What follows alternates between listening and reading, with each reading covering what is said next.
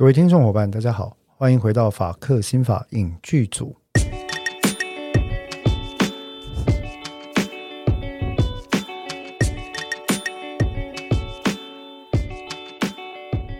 Hello，各位听众伙伴，大家好。那诶，再一次啊，我们回到法克新法影剧组来跟大家讨论影剧。里面所看到的司法还有心理学或者司法心理学的相关议题啊，嗯、那每一次我们总是会讨论到一些有趣的剧啦。这一次我们要讨论的剧呢，其实已经不算新了，还是说它应该最新的已经出到第三季了吧？是第三季，二零二三年今年的第三季嘛，哈。那这次的剧呢，呃，是我们先前比较没有之前我没有尝试过吧？应该没有。这个平台我们有订阅过吧？订、呃、有订阅过订阅。我记得我有讨论过哈，有啊，你啊，算了，会勾起你。对对对，而且而且我好像是为了看讲那个千元律师，对对对，然后我去订阅的 Disney Plus 啊，那当时就是我有小小做了一点 complaint，说哎，Disney Plus 的平台怎么怎么样哈，那界面上其实当时是有一点小问题，But anyway 呢，其实那个时候 Disney Plus 上面让我觉得说有不错的，还是有几部剧，除了千元律师之外，嗯、也看了，当然大熊餐厅。啊，我对第一季好好看，非常好。第二季其实也很好看，嗯、那角度完全不一样。But anyways，那跟法克新法影剧组就没有直接关系哈。嗯、除非大熊餐厅出现了尸体，要不然的话，除非除非 Carmi 哈，因为怎么样，里面发生一具尸体，所以要不然的话，我想是我们是讲不到那部片了哈。嗯、那呃，当然还有另外一部，那个时候我们没有机会讲，现在可以讲的。嗯，这一部呢，其实是应该说它有点。很有趣哦，不管是戏里或戏外，嗯、他们某程度做了相当的自嘲。嗯，把两个已经日暮西山的老牌喜剧演员，嗯，跟一个已经有点过气、接近中年、曾经一度的青春偶像歌手，嗯，三个人呢？你干嘛说人家曾经？人家才三十岁而已吧？I'm sorry, but you know, 这个演艺圈其实 very cruel 啊，所以他他在戏外，这三个人在戏外都已经比较不容易被注意到了。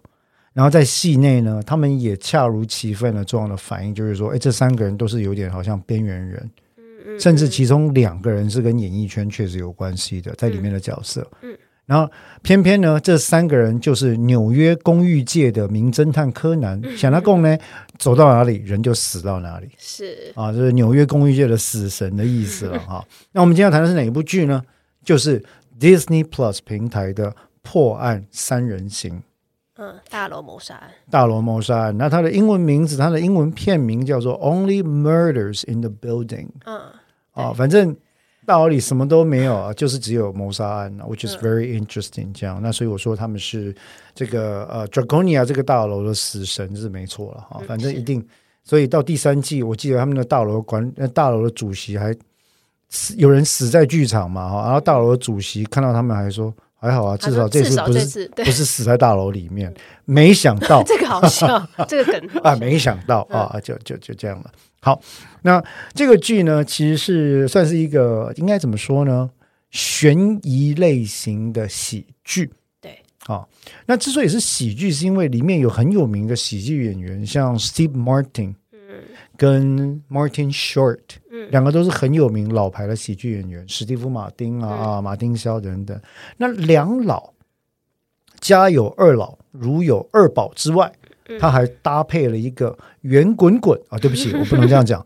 声音如呃大珠小珠落玉盘的 Selena Gomez。嗯，各位，你不要看到现在的 Selena Gomez，你去看一看以前她非常非常红的时候。她现在还是很红了，人家的那个 Insta 的那个追踪者很。我我认为破案三人行把它再带起来好，但是我我应该如果。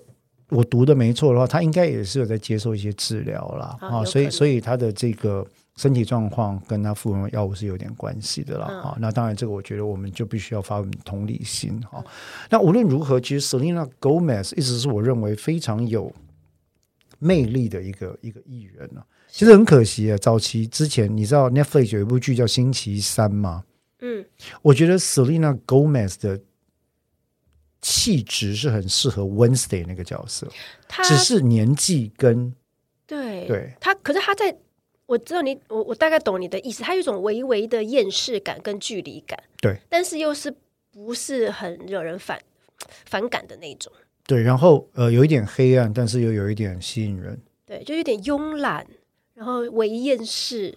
对，所以又很有魅力。所以其实我认为，确实 Selena Gomez 算是很有魅力的一个人啊。嗯、那加搭配这个 Steve Martin 跟 Martin Short，其实就很有趣的一个组合，算是很新。嗯、那这整个故事其实大概应该从二零二一年八月开始，在美国是 Hulu，、嗯、那在全世界就是 Disney Plus 来进行首播。嗯、一播出来之后，哇，大红。嗯，因为第一季真的很好看。对啊，立刻就续订了第二季，被续订了第二季了。那续订第二季之后呢？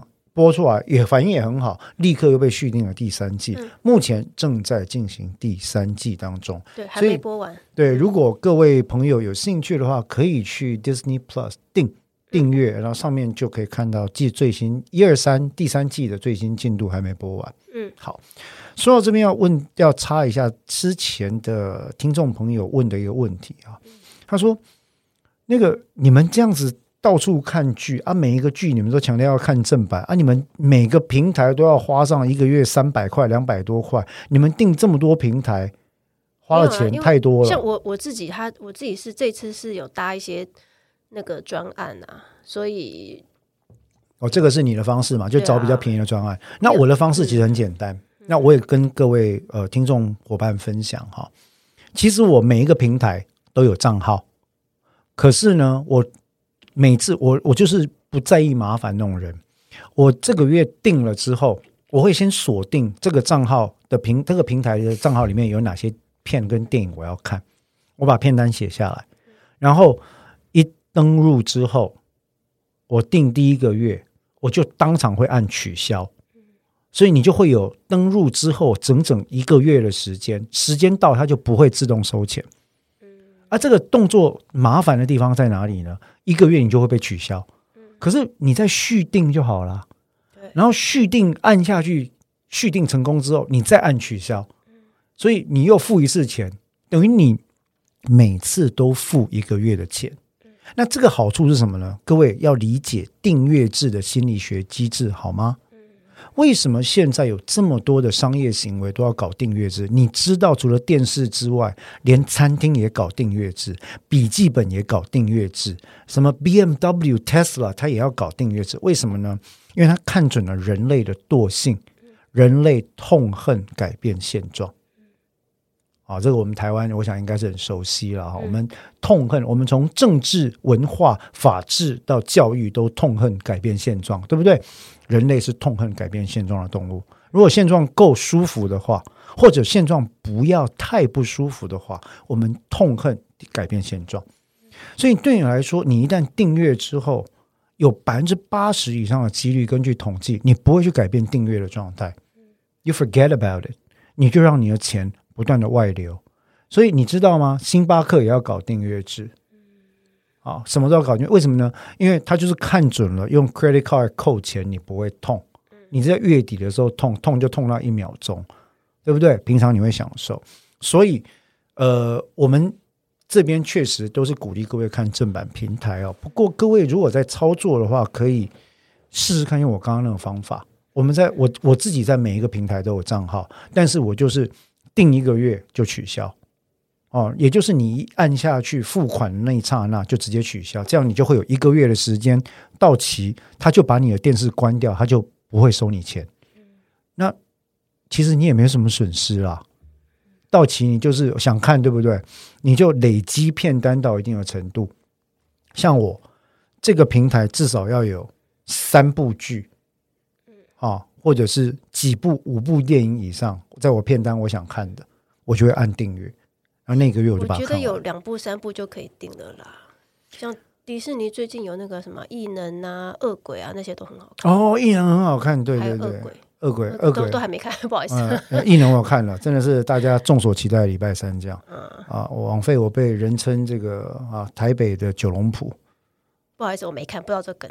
啊，就是我我长相跟 我长相跟柳成龙很像，就大叔脸，非常好，非常。总而言之，总而言之呢，回到破案三人行啊，嗯、我们在 Disney 平台上，各位可以试试看。如果担心费用太多的话，你就固定每个月有一个不同的平台在轮值就好了。嗯，例如这个月我订 Netflix，按下去，然后就专门看 Netflix，看完之后时间到，停止扣款了。下个月我呃我订 Disney Plus，在下个月我可能就订那个 Prime Amazon Prime，好，这样的方式，那这个可以避免大量过度的消费了。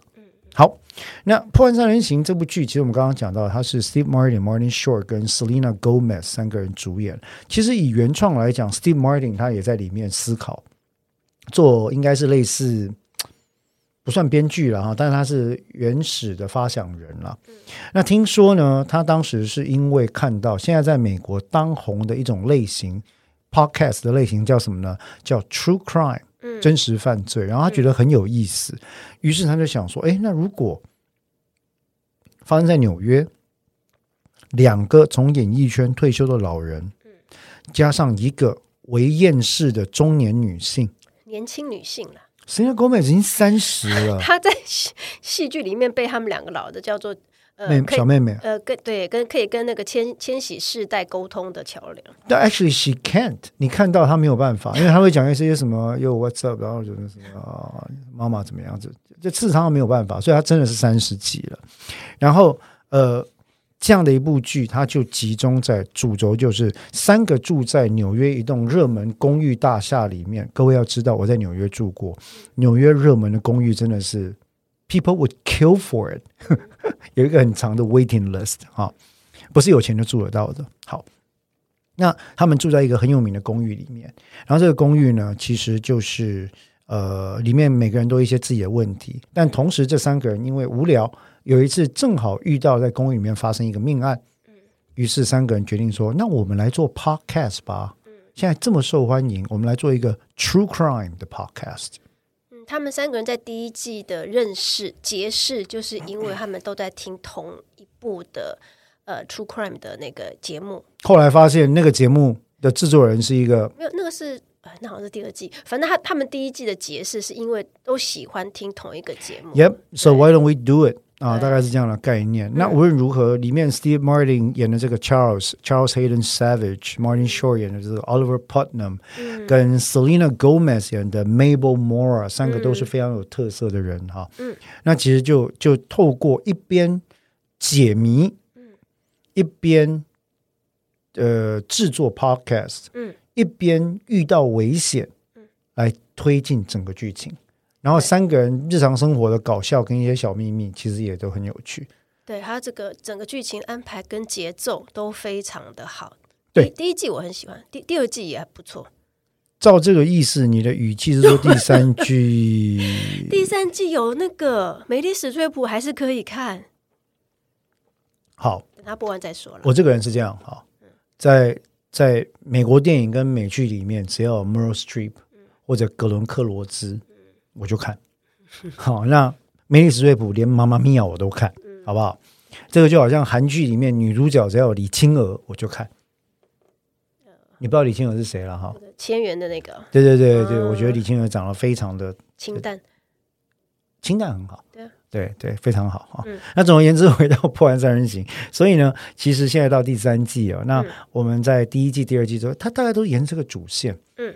那其实我觉得也不能做太多季了，因为你在同一个公寓大厦，你一直死人，这这这这说不过去嘛。嗯。哦，那三年死了三个人啊，不止哦，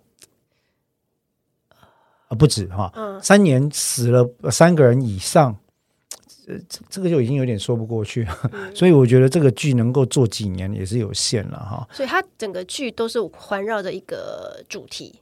Yep。呃，True Crime 节目。True Crime。对，所以，我们今天要讨论的，我觉得，当然，这部剧本身有一个有趣的地方啊，但另外一个现象就是，为什么？Why do people love watch and love true crime？对，我本人，邓作家超爱。对你，你说你曾经之前在节目也讲过，对不对？你最爱就是邪教跟真实犯罪的纪录片啊！各位，各位，你去看我们台湾的那个什么 podcast，嗯，什么哦，什么犯罪现场啦，啊，什么什么。呃，黑暗森林啊！现现在最红的，如果我们讲那个 YouTube 好了，大家好，我是 Will，这个已经变成一个梗了，好吗？大家好，我是 Will。你说那个什么叫 X 记录？X 调查？X 调查？对，黄黄黄律师可能没有在看，但我看了好几集，我好爱看。OK，好，邓作家，你知道为什么我不看 True Crime 吗？对，我的人生就是 True Crime。You know, I process true crimes all the time。对啊，所以我们可以讨论说，为什么人们喜欢看或听犯罪实录节目？好，我们从以前台湾很早期的时候就有这一类的这这种类型的节目。天眼哦，它算是实录吗？它是实录哦。早期哈，我我我年纪。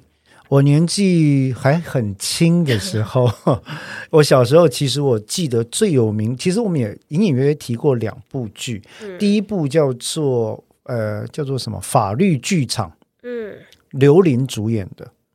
不好意思，完全不。你们在老李们上面朗或做前策哈，那个时候就是这个叫法律剧场呢，就是大概就是讲刑事组的一个组长跟两个他的警官成员，嗯。出生入死，冒险犯难，解决各种犯罪案件，最后把坏人绳之以法。最后会留下三分钟，找一个正牌或假牌的律师或警官，到最后会说，本案里面。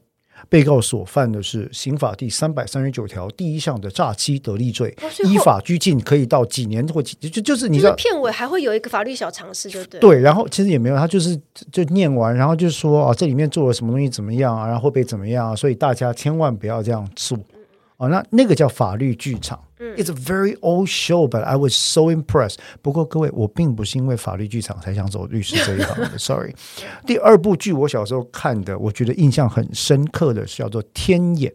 嗯，天眼什么意思呢？取其老天有眼，明察秋毫。哦，啊，一出来呢，主持人一定就会讲这句话：大家好，我是老金，老天有眼。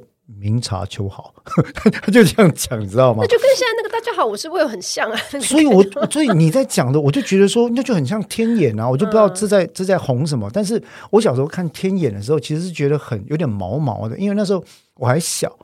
然后天眼的案件很多都是改编自真实性案，嗯，例如他有做过一个呃家里做模特儿人形模特儿的杀人事件。哦，就是真实案件吗？真实案件很久很久以前了，民国你知道老子归你啊，我的归你的代际。所以天眼可以算是呃，True Crime True Crime 的改编故事版，它有剧情这样子。对，天眼好像是台视还是华视，我有点忘了。但它是以剧情去呈现，对，取但是取材于真实案件。对，但是它跟我记得它跟法律剧场不太一样的是，天眼是。呃，每一集是单元剧形式，就在描述这个这个犯罪里面，呃，不同的警察同仁怎么样设法去破案。哎，那跟比较后期一点的那个什么《玫瑰瞳铃眼》《蓝色蜘蛛网》李组长呀？对啊，李组那个也变成一个梗了啊！李组长眉头一皱。李组长那个真的是一个，就有点像天眼的后面一点的版本吧。可是我平心而论。玫瑰瞳铃眼比较有喜感哦，好，哎，玫玫玫瞳哈跟蓝珠，玫瑰瞳眼跟蓝色蜘蛛网哈 比较有喜感。天眼天眼是真的看了我会毛的，我我我到现在还记得有一集他在讲那个里面都是人形模特，然后拍的跟恐怖片一样，我那那一集看了我做噩梦。哦，那个是真实案件。我记得是在真实案件，因为最后主持人当然一开始他有一首歌嘛，《捞金曾经怎么说》主题曲哈，I still remember that。然后呢，最后他就会他就会说啊，这改编自什么什么什么什么新庄地区某一个案件怎么样怎么样，剧情他会做一个调整。然后其实很好看。好，那当时呢，就是有那个马吉杰的周定哈，诶，就是刑警。叫陈应龙跟林光华哦，我还记得好，然后非常有意思啊，越来越多哈，老天有眼，明察秋毫啊，他主持人这样，然后最后他还会做一件事情，这就很日本化。每一集的最后，他会打出重大通缉犯的照片跟名字，要求大家协寻报警。哦，是哦，可所以 True Crime，嗯，我从小就爱看，嗯，只是我没有想到。这么多年之后，我会花十几年在处理 true crime 的案子。好，anyway 啊，但是回到回到我们要讨论的主题了。嗯，邓作家，你为什么还有你身？你有跟我讲过，你身边的人很喜欢看 true crime，对不对？对。为什么呢？你看 true crime，你觉得你能得到什么？因为人对于比较离奇的事情都会有好奇心。但是我们在看的过程当中是有一种距离感的。呀，对他，呃，我并不是喜欢尸体跟裸体这类的事情，我只是、oh,，Come on，我我真的我没有人。呃我不知道其他人了。大家都喜欢尸体，跟大家都喜欢双体吧？没有，对不对？尸体跟裸体，大家都喜欢吧？Come on，我甚至没有正义感，我也没有。哎，我这样讲可以吗？就是我不是那种很投入型的，不是，就是我应该说你的你对正义的看法不一定跟所有人一致啊。对，我不会看到义愤填膺，我也不会觉得啊啊要挟我那安内了啊，那这样的摩天凉啊，我也不会这样子，为什么感觉？哦，你台语讲得没办法，First time 我听你讲台语，就是我不会产生这种这种，不会那么容易激动了。这样讲，对，那我只是单纯的想要知道发生了什么事，对这个事件。可以让一个人从这里走到那里。Good，你知道，不管是加害者还是整个案件啊，好，这个可能有可能这件事本来不会发生，也就是弄清楚这件事情何以致之嘛？对，怎么会这个人怎么会变成这样？嗯、这个事件怎么演变到这个地步嘛？对，对不对？就好像我们上上集在讨论八尺门的辩护人的时候，嗯我们就在讨论说啊，怎么会这个事件会演变成这样子？哈、嗯，命运的线牵在一起，变成这样的时候，嗯、那其实你刚刚讲的第一件事情，在你知道，我们研究心理学同样会研究人类对于资讯的汲取它的取向这件事情。在认知心理学里面，甚至我们叫做 information cognitive psychology 里面，我们就很喜欢研究一件事，说 Why do people love？Dark stories and true crime shows。嗯，那其实呢，这里面有几个重要的因素。第一个就是你刚刚提到的，人类的大脑在演化心理学呃发展的过程里面，在演化过程里面了，人类的大脑会非常的对于他所不能解释的事情感到恐慌。嗯，因为这件事情可能危及他的生存。嗯，When something does not make sense。你的大脑会开始觉得很 anxious，他会觉得很恐慌说，说啊，我不能理解这件事，好吧，那怎么办呢？想个办法脑补起来。Let's fill it in，我把它补起来吧。有些人使用搜寻证据、思考、调查的方式，对不对？但我们并不是每个人都是黄始木嘛，对不对？有些人就会怎么样？哦，我就脑补。好，那其实 true crime stories 某程度来讲，它提供给我们一个快速简便的套餐，让我们可以很快的用别人提供的资讯来脑补一个我们不理解的现象。这是为什么？美国、英国、北欧、日本、韩国，到今天的台湾，甚至中国。大家都对真实犯罪这类型的东西保持着莫大莫大莫大的兴趣，而且司法案件永远被归类在社会版跟娱乐版之间。你不会看到司法版，没有一个报纸开头要跟你写说这个是司法版，我们来无罪推定的情况底下讨论以下的案子。没有，所有的司法案件都是社会跟娱乐案件。好，所以这是第一个问题。True crime 这件事情，它提供我们一个素食套餐，帮助我们解释这个世界上我们生活所不可及或不能理解的现象。但是，你觉得它提供我们套餐的内容真的就会是正确的吗？所以在看的时候，你要了我啦，我自己是可以了解到，我看的是娱乐节目，而不是真实新闻来源。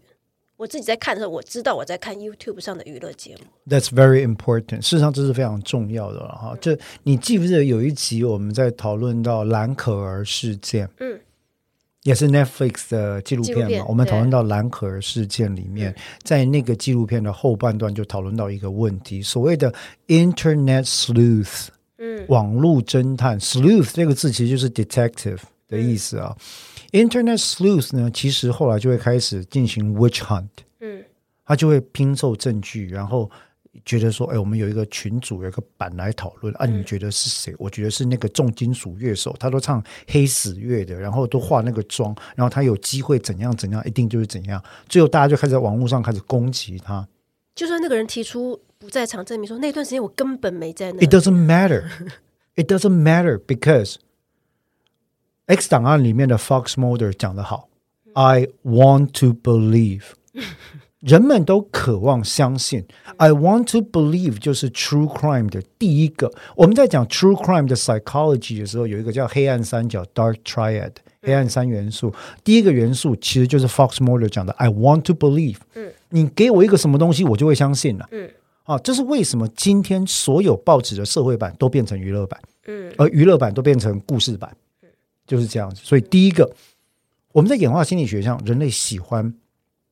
Make sense，解释事情，但是当你不愿意搜查证据，又想要解释事情的时候，就会变成脑补。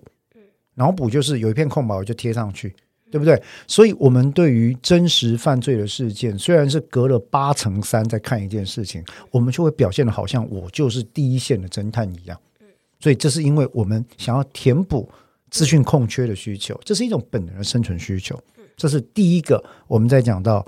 真实犯罪类型心理学的元素一，那我想也请问一下邓作家，你在看这种这个这个这个真实犯罪案件的时候，看完之后，看到这个坏蛋被绳之以法了，然后看到了这个有关最后事情就是如同这个素食版本被厘清了之后，你会不会心里有一种满足感油然而生？不会啊，你不会吗？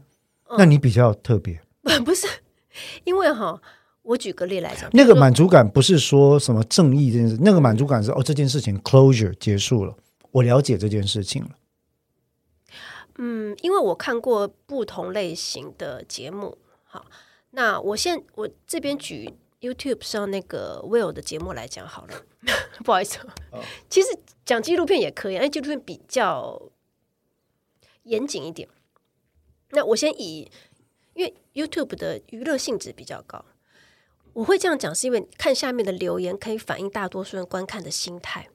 它里面有一种叫做“哦”，就你刚刚说的“绳之以法”，终于这个案件厘清了，抓到坏人了，他也服刑了。好，这叫 closure。对，另外一种是这个人做冤狱做了二三十年，最后终于还他清白，原来不是他。但是在那之前，所有证据全部指向他，他的呃，整个社会社会上的观感很差，找不到工作，家人受到冤屈。这个到后面二三十年之后才沉冤得雪。第三种就是找不到犯人，找不到真凶，就放在那边，没有结论。嗯，好，那下面的留言就会让人家觉得说，我们我们以那个冤案的。故事叙述来讲好了，二三十年后，终于因为一个小小的转折或一个小小的证物提出来了，嗯，证明他之前的指控都是冤枉的。下面一排留言就说：“这也太可怜了吧！他做了这么多的呃这多年的冤狱，那什么当初警察怎样，检察官又怎样怎样？可是有时候我就会反过来想，如果这个故事不是在二三二三十年后，他在第十年的时候。”根本真相还没有出来的时候，大家的反应一定都是坏蛋啦，活该啦，罪有应得。我嗯，对，但但你讲的跟我讲其实是不同的状况。我、嗯、我讨论到是心理学上的现象，就是说看完之后，其实你会觉得有一个 satisfaction 这件事情啊，嗯、跟 closure 有关。那你刚刚提到，我其实可以理解，就是说它是一个我们叫做认知失调、现实认知失调的状况，就是你心里想象的正义跟现实当中的正义或谨慎，本来应该是一致的，结果你讲一套做一套。哦，你去看正义的时候，大声疾呼，为之鼓掌。看到戏剧里的正义嘛，哈，我们在讲八尺门的时候，也在讲说，哇，看八尺门，大家就觉得说，哦，佟宝駒好棒棒，大家帮忙救人，然后执行死刑那个人好坏坏。可是佟宝駒一开始不就已经批评所有观众一件事了吗？我觉得这是剧本很漂亮的地方哦。It's mocking its audience。一开始就说，哎，你们这些看戏的人啊，大家根本都是支持死刑的啊。而、啊、现在看这部剧，你们大家又来说好棒棒，这是一个很有趣的 irony。嗯，好，那但是那是另外一回事，那个是所谓的 cognitive dissonance 认知失调的情况。但是在 true crime 类型里面，有一个非常有趣的现象是怎么样 brought to justice 这件事情，跟我们刚刚提到的 closure 这件事情，构成了大家之所以喜欢真实犯罪类型的第二大元素。嗯，就是让大家相信天眼讲的。老天有眼，明察秋毫。There's a closure to everything。坦白讲，以中国文学来讲，最早类型之类的 true crime report 变成 fiction，turn into fiction，大概就是包青天案，嗯，包公案，嗯，包公案后来被奇异化、侠义化、小说化，甚至仙魔化，嗯，竟然可以。变成华人对于正义象征的共同想望跟代表性的价值，That is like super ridiculous, right？可是你要理解为什么？因为解释包青天之所以受人欢迎的元素，跟解释我们在讨论真实犯罪类型之所以受人欢迎的元素是一模模一样样的，那就是什么？Justice 总会到来，这个是我们人类的渴望嘛？啊，嗯，善有善报，恶有恶报啊，不是不报，时候未到。如果你今天跟大家讲说那是假的，大家会很不舒服。那 True Crime 的戏剧或 Podcast 呢，提供了一个 closure，一个结局。这个结局是真的吗？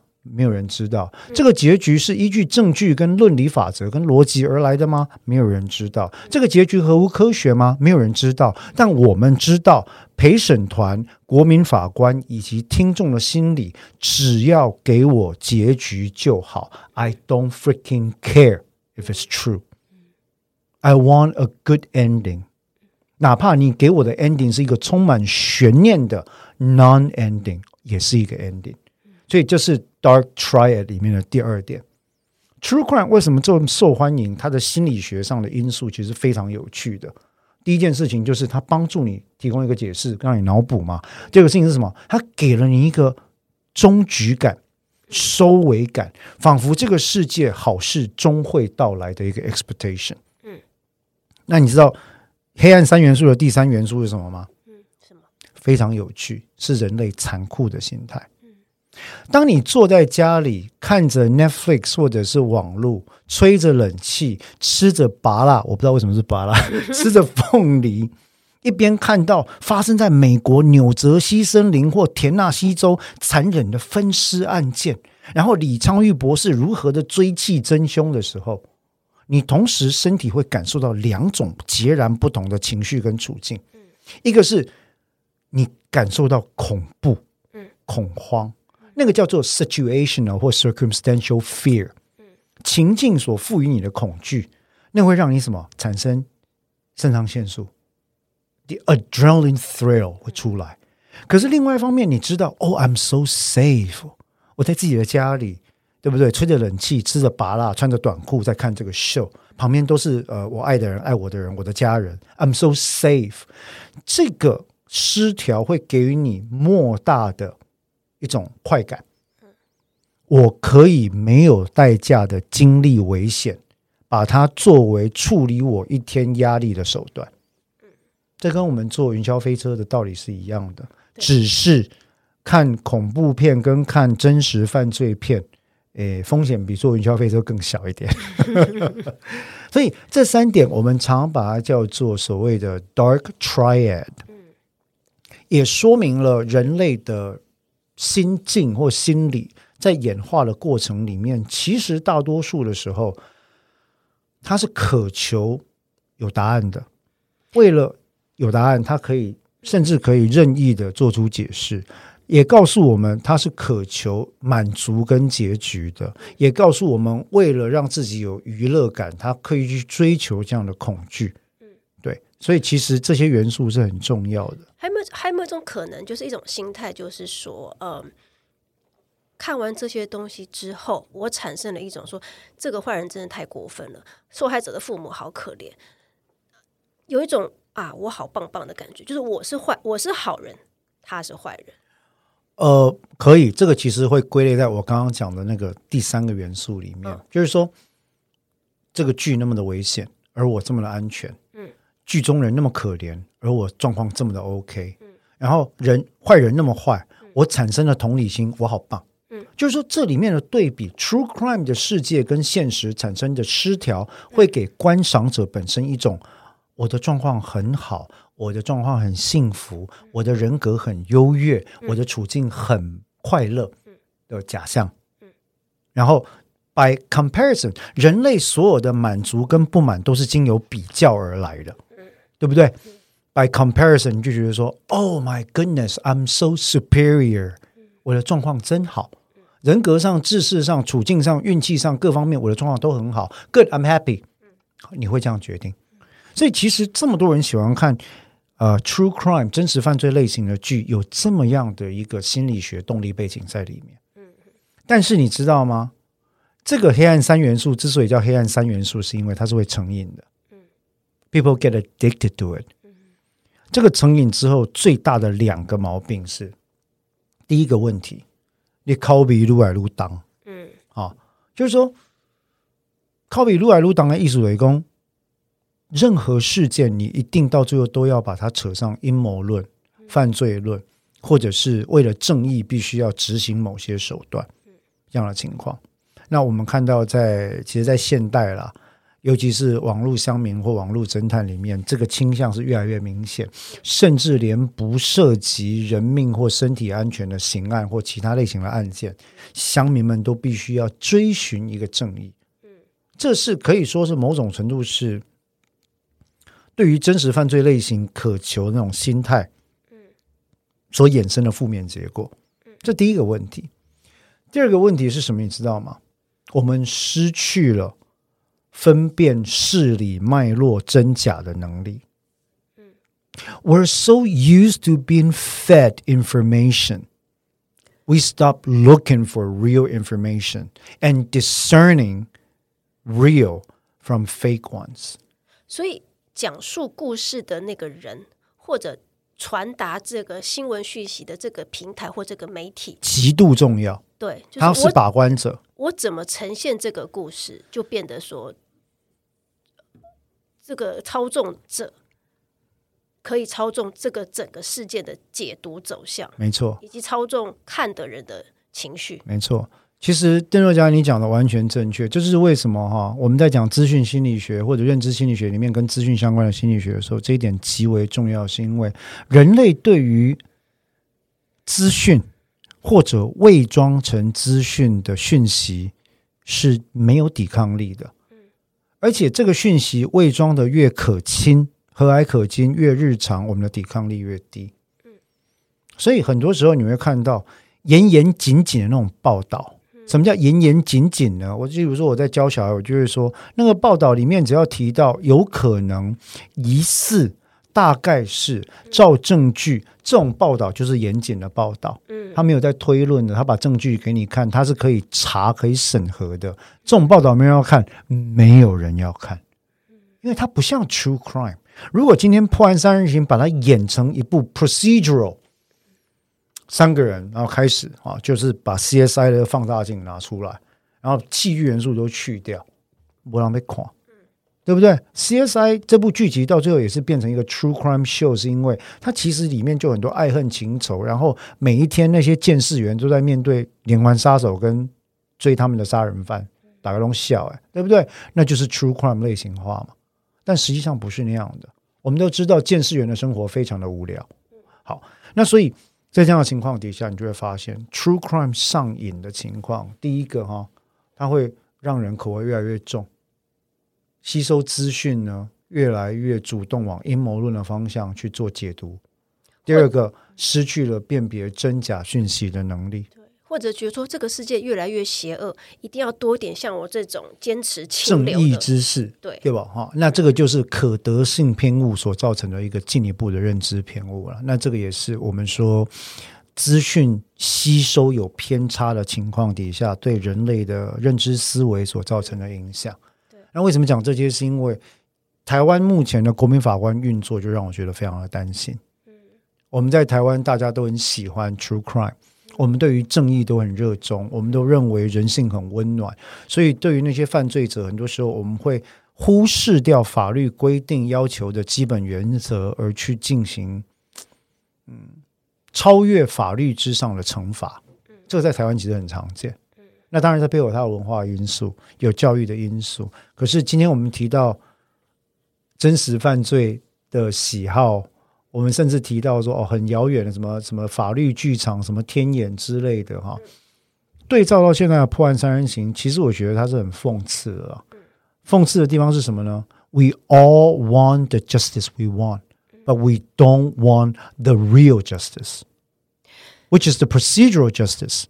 我们都渴求我们自己想要的正义，但没有人在乎程序正义这件事，而程序正义才是真正的正义。这件事情其实是我觉得很不是只有台湾有啊，其实我觉得这个世代是这样子的，因为资讯的传播方式在改变嘛，对不对？没有人在看长文，没有人能够忍受一集 YouTube 播到一小时，专门讲一个话题。啊，然后就是说，我们对于资讯的整体思辨、吸收、多角度咀嚼、反刍跟辩论的能力，好像有点慢慢随着世代在下降。另外一个恐怖的事情是，哈，现在很多人以为说，我从 YouTube 上看节目，就是我在吸收知识了。这个真的很可怕。对，因为他以为说，我曾经看，我忘记我从哪看到一个说法，就是说，呃。我我每天都很忙，我都大量的要要，我我求知欲很强，我都要吸收知识。他指的是说，他从 YouTube 上看这些谈论性节目。我我不是说所有的节目都没有知识，而是说你要分清楚，我现在看的是娱乐型的节目，还是知识型的。还有这个节目背后的立场，跟他做这个议题谈论的角度跟动机可能是什么？像我看 Netflix 的纪录片，对我来讲，它是娱乐节目，就它是我看，它是娱乐节目啊，它它它是娱乐节目，它是就是它是戏剧。对，那我看 YouTube 是因为我知道我在看，我知道我在看娱乐节目、犯罪实录节目，而不是在看呃。法庭小剧，呃，法庭小学堂这样，或者是案件的实录这样子。对，对，那这件事情我觉得其实会很重要了。嗯、不过回到我们今天讨论的重点，这个破案三人行里面，我们就跟听众朋友、呃，听众伙伴其实就分析了所谓真实犯罪的黑暗三元素嘛，哈，在国外其实也做过不少研究，但我觉得特别值得思考，其实是说人类的本质倒不一定是嗜血，但是因为要追求答案，追求结局，搞清楚我们身处的环境，以及让自己的状况觉得幸福、快乐跟优越，我们就很容易把这些黑暗的元素吸收来作为日常娱乐的工具了。嗯，对。不过，嗯，这毕竟不是长久之计，偶一为之，就像含糖的珍珠奶茶，一个月喝一杯也就算了。但如果最终把这种类型当做是司法，或社会正义真正的解方或方向的话，嗯、我觉得就会误解，误解蛮大的，影响还蛮大的。我个人是觉得说，魏友算是讲的还不错，还算中立的啦。我可以继续看吗？呃、可以，可以，请看，请看，我完全没有意见啊。甚至我觉得，我就在想说，我要做一个与众不同的 True Crime 节目，嗯，我就分析刑案。但是我就要用那种很干，全部讲法律，告诉你，每次听了都很烦。我、哦、这个律师一天到晚无罪推定，无罪推定，你是被这些坏人都付钱收买了吗？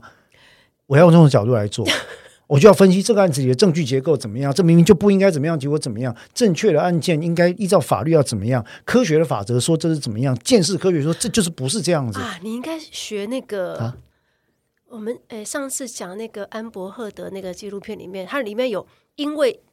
要拆解这个官司的一些法律常识，你是说 Love and Order 吗？你可以开一个 Love and Order，对对，那个那个很好笑。有一个节目，就听众朋友可能不知道，美国有一个 YouTuber，他仿。老牌的法律刑侦秀叫做《Law and Order》，法律与秩序。他把 law 改成 love，然后就 Love and Order，专门讲跟家事还有这个浪漫关系有关的法律事件这样。然后 这梗真的很好笑，就是我上次看到那个，我也是爆笑出来，说 Love and Order。对，你可以做一个这个、啊。嗯，好，爱与法，好，我们来做一个爱与法，好不好？哈，黑暗之法这样子，好。好了，那我我想我们今天对于这个破案三人行的讨论，跟呃真实犯罪类型的这些心理学元素的讨论，大概就到这边。同样的，各位听众朋友，如果对我们有什么想法，例如说呃敲碗，我们要做一个 True Crime 与众不同的 True Crime 来，对哈，可以帮我们想名字这样，那搞不好我们都可以来考虑一下。嗯，那当然，如果有什么回馈，有什么不同的想法的话，也欢迎随时跟我们联系留言啊，帮我们呃转传一下。嗯，OK，好，那我们今天的节目呢就到这边。呃，我是志豪律师，我是邓作家，那我们下次空中再会，拜拜。拜拜。